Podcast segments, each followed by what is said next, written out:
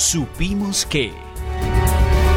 Caen parados. Este ha sido un supimos que ha sonado muchísimo en las redes sociales y con toda indignación de las personas. Y es que en Manizales, el ex concejal del Partido Liberal, Víctor Hugo Cortés Carrillo, imputado por presunto delito sexual con menor de 14 años y quien va para juicio en octubre tras varios desplazamientos, fue nombrado en provisionalidad como profesional universitario en la planta global de la gobernación de Caldas, al parecer para la Oficina de Control Disciplinario. Cortés es abogado y según el decreto 095 del 19 de febrero, firmado por el gobernador Henry Gutiérrez, cumple con todos los requisitos exigidos para el desempeño del cargo. Cortés goza de la presunción de inocencia porque no ha sido juzgado ni condenado.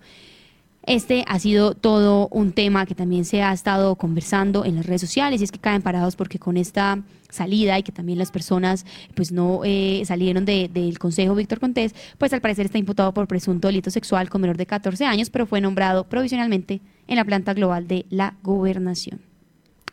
En Villa María, entonces también tenemos eh, nuevas informaciones, también en Supía, y es que limpian las quebradas. Mauro Alexander Quiseno, quien fue el candidato a la alcaldía por el partido Alianza Verde, siguió en otra campaña, ahora con un objeto ambiental, objetivo ambiental y social.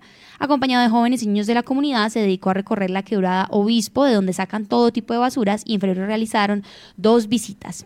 Esperan que no le pase lo de la quebrada Supía afectada por la actividad minera.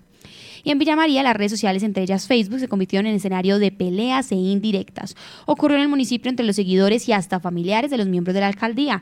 El turno ahora fue por las fiestas que se empezarán a realizar cada año, pues ante las inquietudes por la obtención de recursos, tildaron a los que no están en el gobierno de oponerse al desarrollo.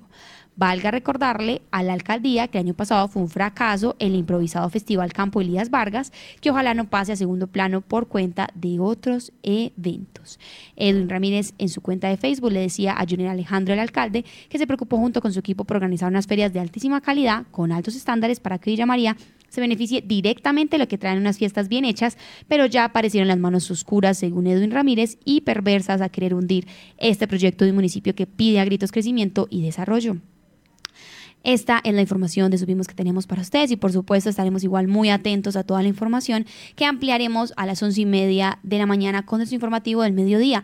Más noticias deportivas y actualizaciones también para ustedes de la ciudad de Manizales, del departamento de Caldas y seguiremos muy atentos a todo lo que suceda esta mañana. Recuerden que en lapatria.com pueden estar ampliando toda esta información que aquí compartimos con ustedes. Gracias nuevamente por conectarse. Nos vemos muy puntuales, once y media de la mañana.